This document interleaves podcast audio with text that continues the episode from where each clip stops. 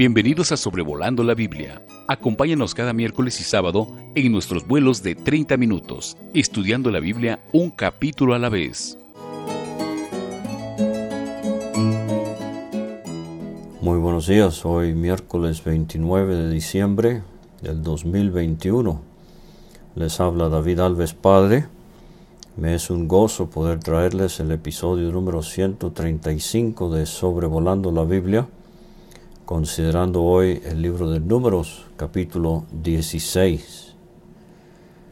Casi al final de la Biblia, este capítulo es referenciado por Judas en su carta de un solo capítulo, versículo 11, donde él habla de los falsos maestros, los apóstatas, y él dice, ay de ellos, porque han seguido el camino de Caín, se lanzaron por lucro en el error de Balaam, y perecieron en la contradicción de Coré. Este es el tema del capítulo 16 de Números, la contradicción o la oposición de Coré, su rebelión. Antes de seguir, predicadores del Evangelio muchas veces encuentran un contraste entre las palabras de Cristo en Juan 14, 6 y las palabras de Judas en el versículo 11. Cristo dijo, yo soy el camino y la verdad y la vida. En Judas, en cuanto a los falsos maestros, Judas contrasta el camino, que es Cristo, con el camino de Caín y contrasta el error de Balaam y Cristo es la verdad y contrasta la vida que hay en Cristo con los que perecieron en la contradicción de Coré. Rebelión es algo muy desagradable, un pecado muy odiado por Dios.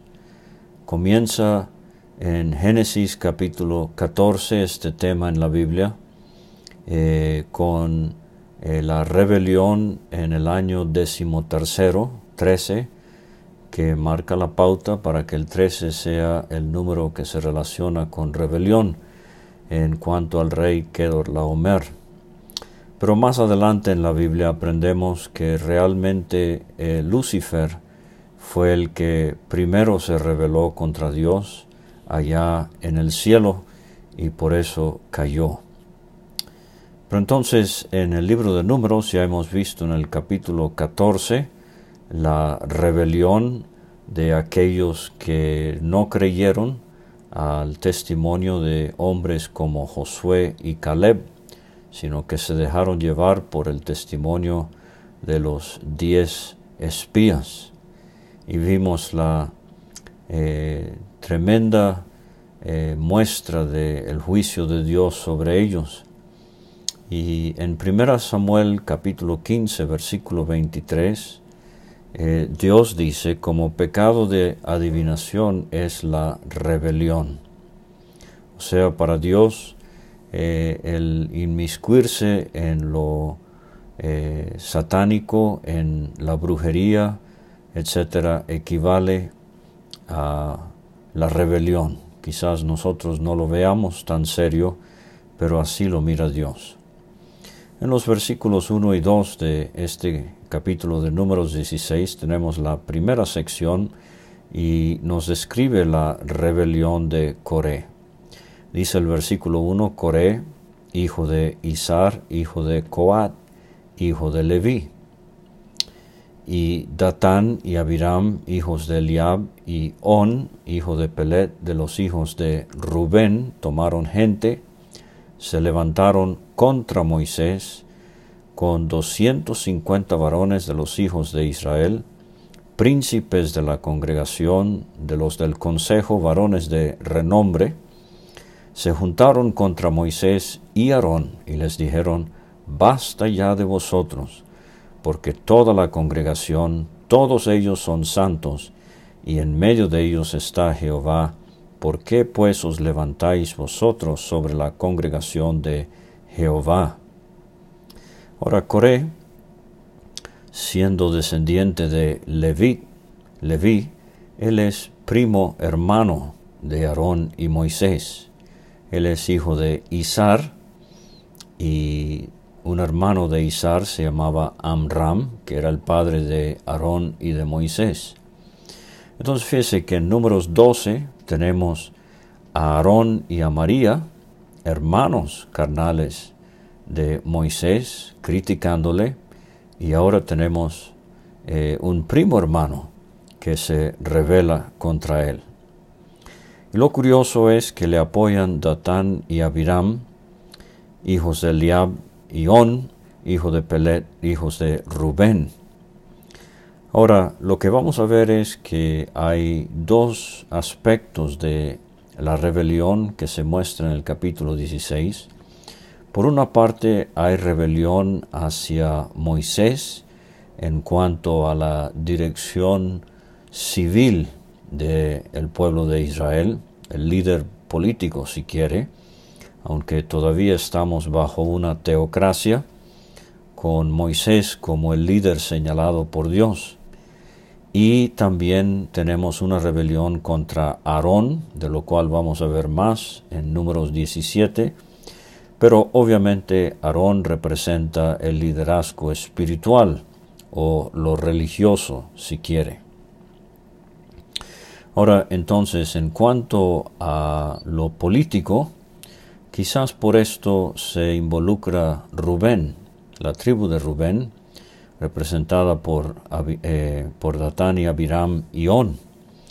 Eh, ellos eh, son descendientes del hombre que era el primogénito y quizás resienten de que no sean ellos los que toman el liderazgo de la nación, sino que Dios se lo ha dado a Moisés. Pero sabemos muy bien, habiendo estudiado el Génesis, que Rubén perdió el privilegio que venía con ser el primogénito.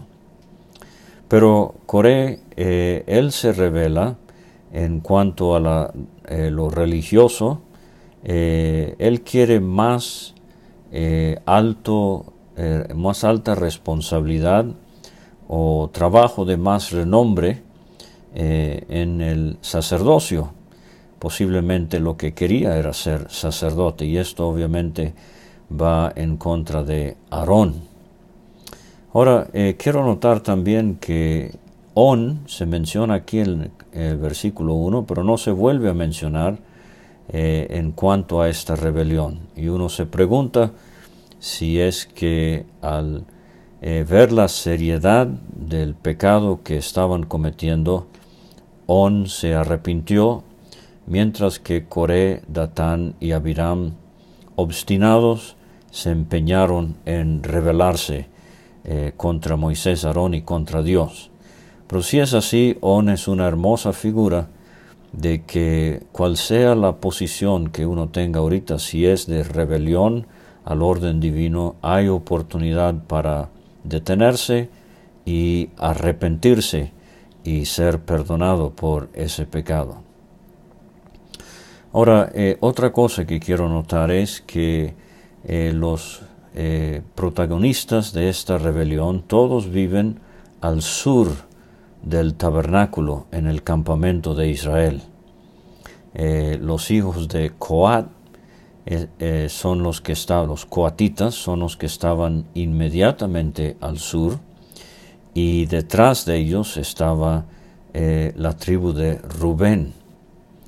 Entonces, fíjese cómo es posible que no fue algo que Coat, perdón, que Coré y Datán y Abiram hablaron mientras trabajaban, porque Coré, como coatita, él se ocupaba del mobiliario del tabernáculo y en el servicio del tabernáculo, mientras que eh, estos rubenitas obviamente tendrían que eh, ocuparse de otro tipo de trabajo, posiblemente pastoril o, algo así.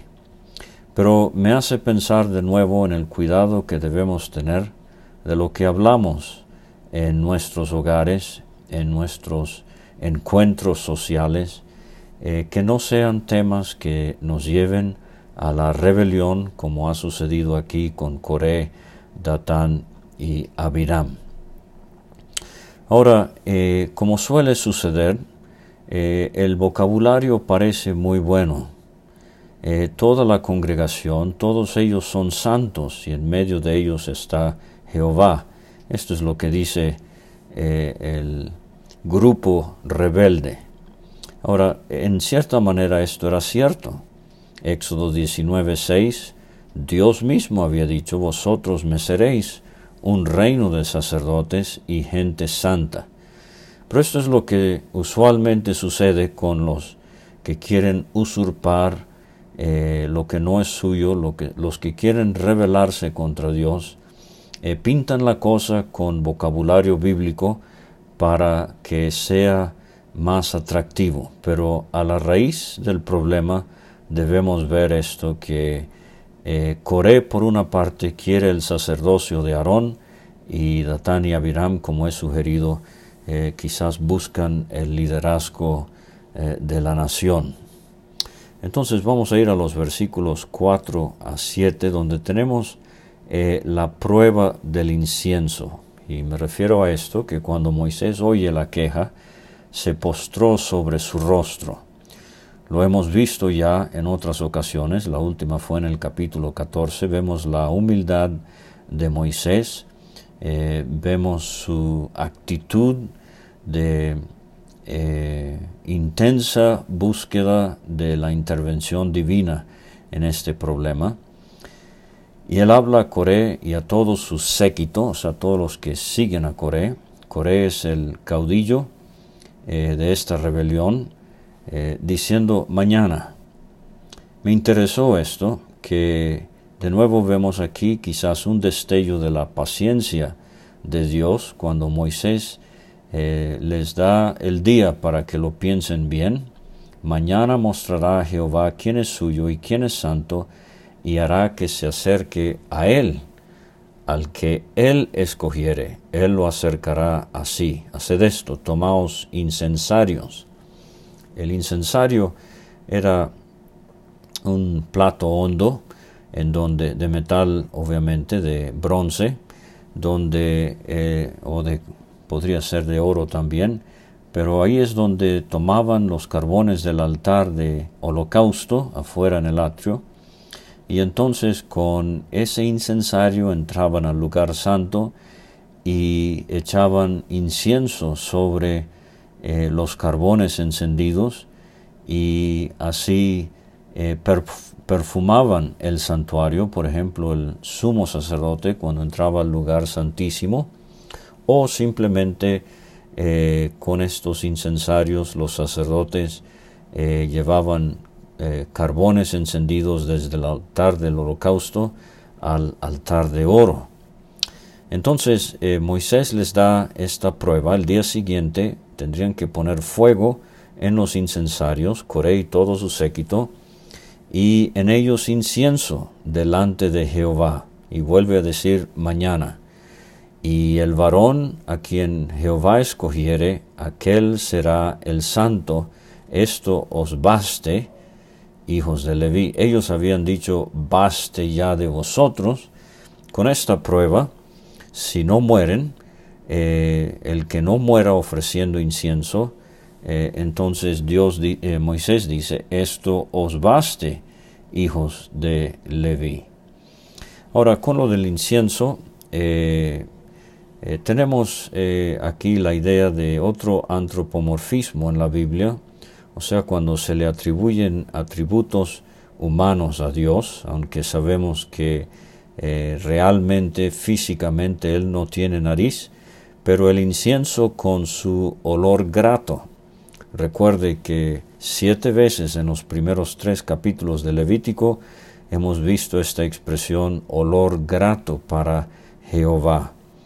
Entonces, si la cosa se hacía exactamente como Dios había ordenado, esto sería agradable a Él y como consecuencia Él aceptaría al oferente de este incienso, pero de no ser la persona indicada, eh, su juicio consumaría a tal persona. Entonces, la tercera parte del, del, capítulo lo tenemos en los versículos 8 a 11, donde Moisés reprende a los levitas. Dijo más Moisés a Coré, oíd ahora, hijos de Leví.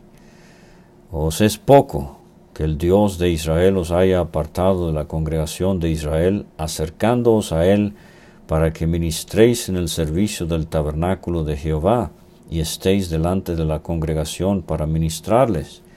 Te hizo acercar a ti y a todos tus hermanos los hijos de Leví contigo. ¿Procuráis también el sacerdocio? Moisés le ha dado en el clavo a lo que es realmente el problema. Fíjese cómo él se dirige tan directamente a Coré, los hijos de Leví. Él sabe que Datán y Abiram simplemente están siguiendo a Coré, así como los 250, pero el, el responsable es Coré, el que debería haber sabido que él gozaba ya de tremendo privilegio como coatita, a él le tocaba, por ejemplo, llevar los muebles del tabernáculo sobre sus hombros, y esto era un tremendo privilegio. Y en vez de aceptar esto de parte de Dios, él tiene apetito de más posición, un mejor oficio. Y esto es muy triste cuando en las cosas del Señor hay este tipo de, competencia en vez de cooperación. Dice el versículo 11, Por tanto, tú y todo tu séquito sois los que os juntáis contra Jehová. Esta es una expresión que venimos viendo. La rebelión es contra Jehová en su última instancia. Pues Aarón, ¿qué es para que contra él murmuréis? Coré, Aarón simplemente está haciendo el trabajo que Dios le ha asignado, así como yo Moisés también. Tú haces tu trabajo que Dios te ha asignado. Y Simón Bolívar, libertador de cinco países latinoamericanos, él dijo, en la unión está la fuerza. Entonces la fuerza del testimonio de Israel o de una iglesia hoy día será que cada uno entienda qué es lo que Dios quiere que uno haga, así como preguntó Saulo de Tarso cuando se convirtió al Señor camino a Damasco, ¿quién eres Señor? ¿Qué quieres que yo haga? Y en la iglesia, por ejemplo, eh, hay diversidad de dones, dice Pablo en 1 Corintios 12, versículo 4, pero el Espíritu es el mismo. Y en el versículo 7 él dice, a cada uno les dada la manifestación del Espíritu para provecho. O sea, no todos pueden hacer la misma cosa. Dios ha dado a diferentes creyentes diferentes dones. A algunos creyentes les da varios dones, pero el propósito es que sea para el provecho de la iglesia. Y en el versículo 15 él usa la analogía del cuerpo. Si dijera el pie, no soy mano, entonces no soy del cuerpo, por eso no será del cuerpo. Si dijere la oreja, no soy ojo, no soy del cuerpo, por eso no será del cuerpo. Si todo el cuerpo fuese ojo, ¿dónde estaría el oído? Si todo fuese oído, ¿dónde estaría el olfato? Mas ahora, fíjese bien, Dios ha colocado los miembros, cada uno de ellos, en el cuerpo como Él quiso.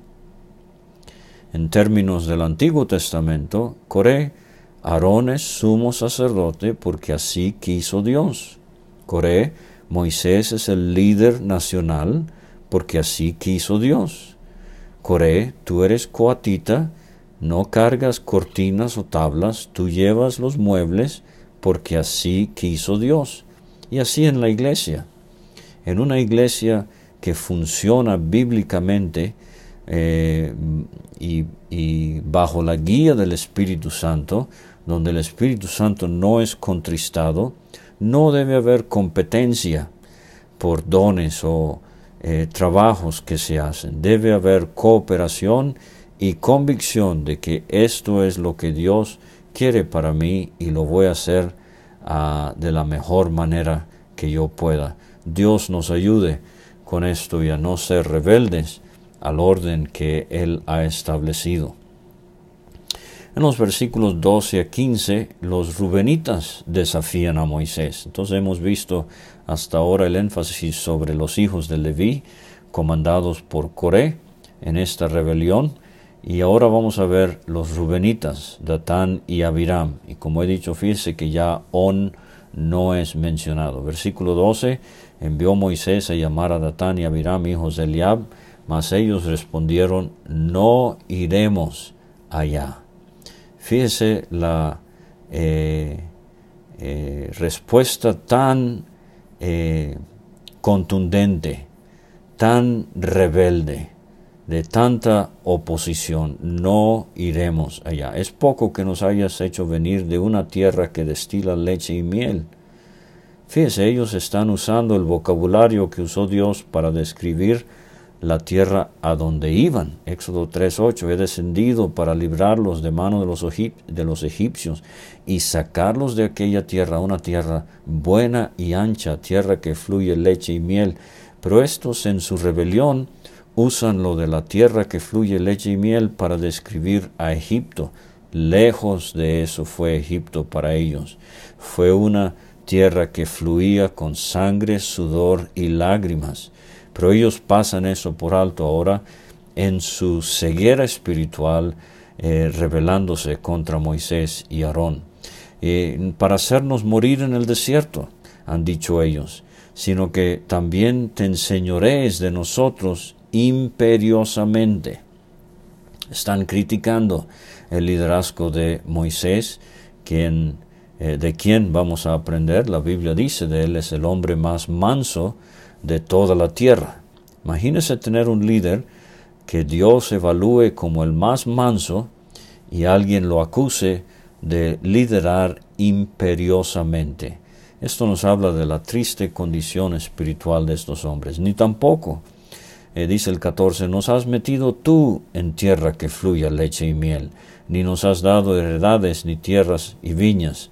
¿Sacarás los ojos de estos hombres? No subiremos desafían tajantemente a Moisés. Y Moisés se enojó en gran manera.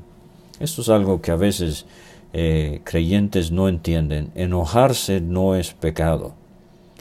Lo que sí es pecado es enojarse a tal grado que uno pierde los estribos, pierde el control y deshonra eh, su testimonio. Pero Dios se enoja, Dios muestra ira siempre bajo control. Y eso es lo que Moisés está haciendo aquí. Se enoja en gran manera y dijo a Jehová, no mires a su ofrenda, ni aun un asno he tomado de ellos. No había ah, ganancia personal para Moisés en su liderazgo del pueblo de Israel, ni a ninguno de ellos he hecho mal. Muy parecido a lo que Pablo le va a decir a los ancianos de Éfeso en Mileto cuando él se encontró con ellos por última vez. Pero entonces eh, eh, los versículos 16 a 24 eh, tenemos otra vez lo de la prueba del incienso y ahora se especifica el 16 dijo Moisés a Coré, tú y todo tu séquito, los 250, poneos mañana delante de Jehová, tú y ellos y Aarón. O sea, los tres, eh, los 250 y Aarón. 254 hombres van a ofrecer incienso. Tomad cada uno su incensario y poned incienso en ellos y acercaos delante de Jehová cada uno con su incensario, 250 incensarios, tú también y Aarón, cada uno con su incensario. Tomó cada uno su incensario, pusieron fuego, echaron e-, en ellos incienso, se pusieron a la puerta del tabernáculo de reunión con Moisés y Aarón. Ya Coré había hecho juntar contra ellos toda la congregación de la puerta a la puerta del tabernáculo de reunión. Entonces la gloria de Jehová apareció a toda la congregación. Dios dice, aparta, apártate de esta ah, congregación, los voy a consumir en un momento. Interesante trazar en la Biblia las cosas que suceden en un momento. El rapto de la iglesia sucederá en un momento, en un abrir y cerrar de ojos. La muerte sucede en un momento. Eh, Salmo 73, en un momento eh, muere el impío. los pondrás en resbaladeros. En un momento Dios va a consumir a estos rebeldes. En un momento el diablo le mostró a Cristo todos los reinos del mundo y la gloria de ellos, así sucesivamente. Pero Moisés y Aarón se postran sobre sus rostros y dicen, Dios, Dios de los espíritus de toda carne, o sea, el Creador, no es solo un hombre el que pecó, ¿por qué airarte contra toda la congregación? Entonces Jehová habló a Moisés diciendo, habla a la congregación, diles, apartaos en derredor de la tienda de Coré, Datán y Abiram. Y versículos 25 a 35 tenemos el castigo de los rebeldes. Moisés se levantó y fue a Datán y Abiram. Los ancianos de Israel fueron en pos de él. Habló a la congregación diciendo, apartaos ahora de la tienda de estos hombres impíos, no toquéis ninguna cosa suya, para que perezcáis en todos sus pecados. O sea, si se identificaban con ellos, iban a llevar, eh, correr con la misma suerte. Se apartaron de las tiendas de Coré, de Datán y Abiram en derredor, y se pusieron las puertas de sus tiendas con sus mujeres, sus hijos y sus pequeñuelos. Fíjense, familias en riesgo por el comportamiento de estos hombres. Dice Moisés, en esto conoceréis que Jehová me ha enviado para que hiciese todas estas cosas y que no las hice de mi propia voluntad. O sea, Moisés y Aarón van a ser vindicados en estos dos capítulos. Moisés dice, si mueren como mueren todos los hombres, entonces Jehová no me envió.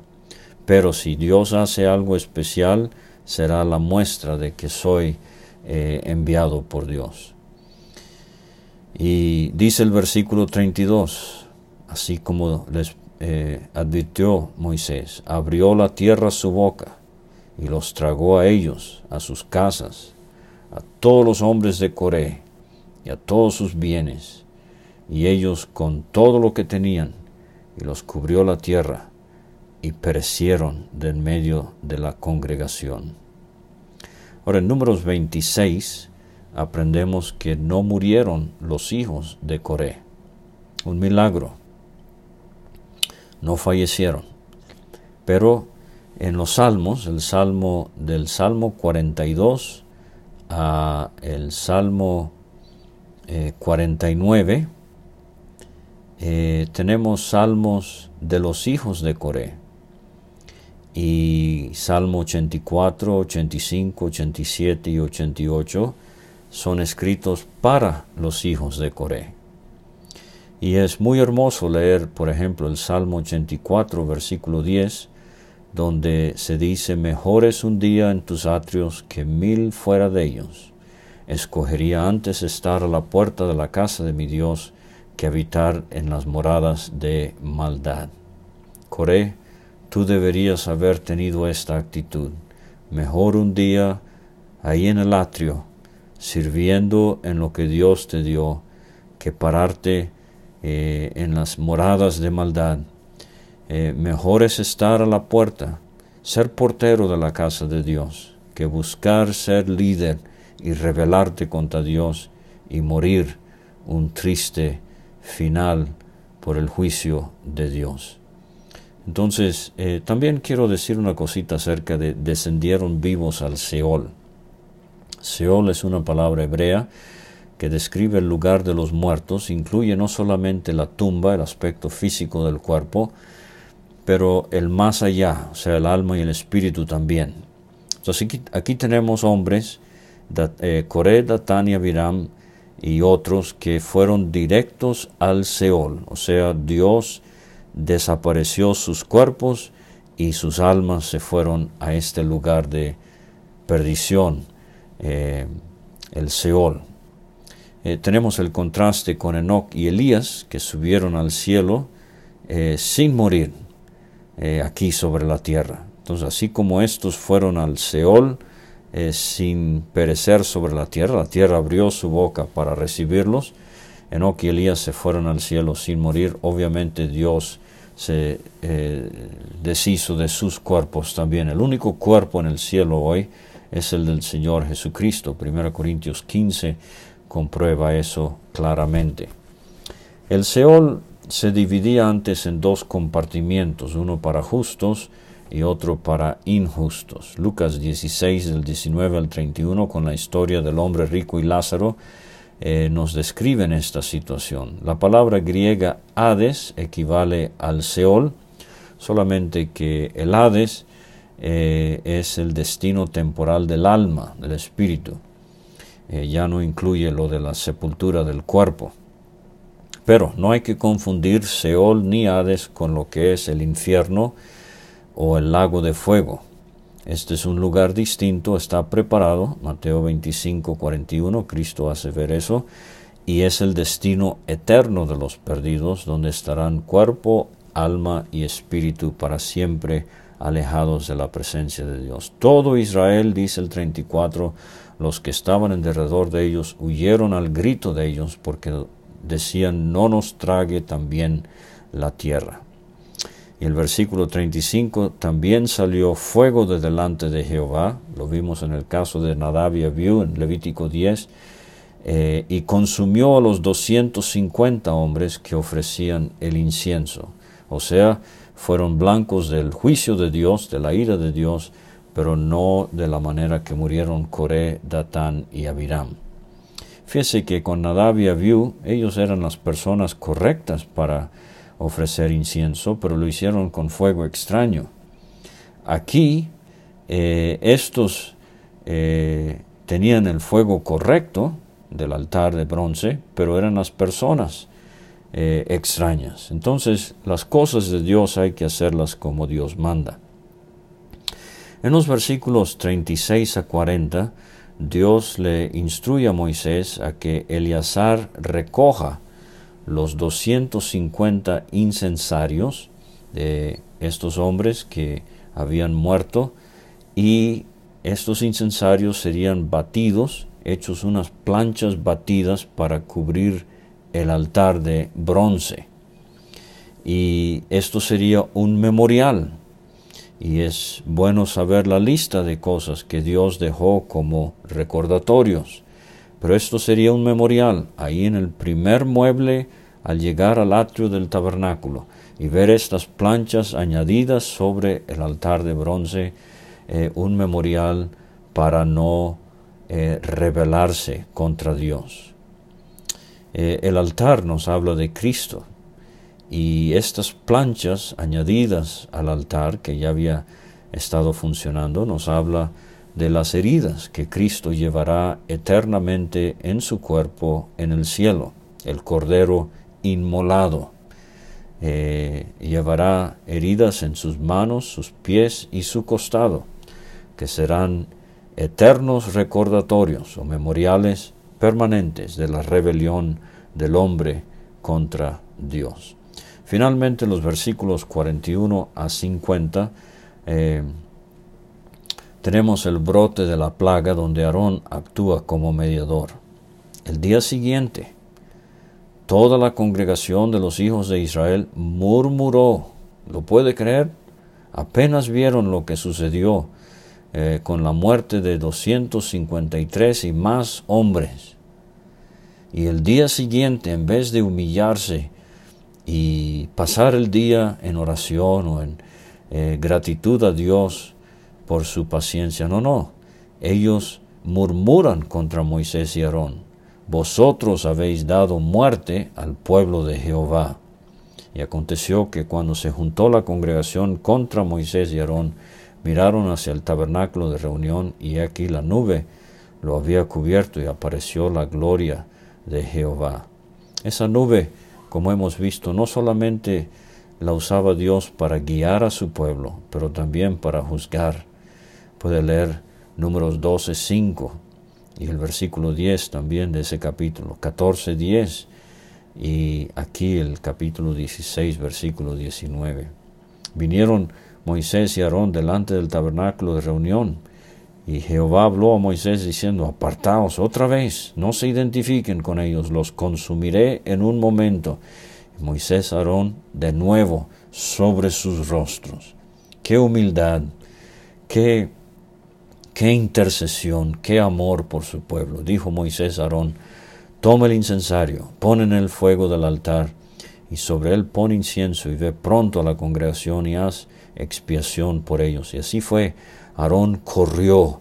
La cosa había que hacerla a prisa, y se puso entre los muertos y los vivos con el incensario, y cesó la mortandad. Pero ah, el juicio de Dios alcanzó a quitarle la vida a 14.700 personas, sin los muertos por la rebelión de Coré. O sea, es un capítulo donde mueren casi 15.000 personas debido a la rebelión y a la murmura. Aarón con su incensario es eh, una figura eh, de Cristo, intercediendo o como mediador entre los muertos y los vivos. Eh, gracias a Dios que Él se interpuso. Y dice 1 Timoteo 2.4, hay un solo Dios y un solo mediador entre Dios y los hombres, Jesucristo hombre. Muchas gracias por escuchar de nuevo. Números capítulo 16, el episodio número 135. Y ojalá pueda seguir orando y escuchando. Y que Dios los bendiga ricamente a todos. Gracias por escuchar este estudio. Escríbenos a sobrevolando la Biblia arroba gmail.com. Visita nuestra página www.graciamasgracia.com. Hasta la próxima.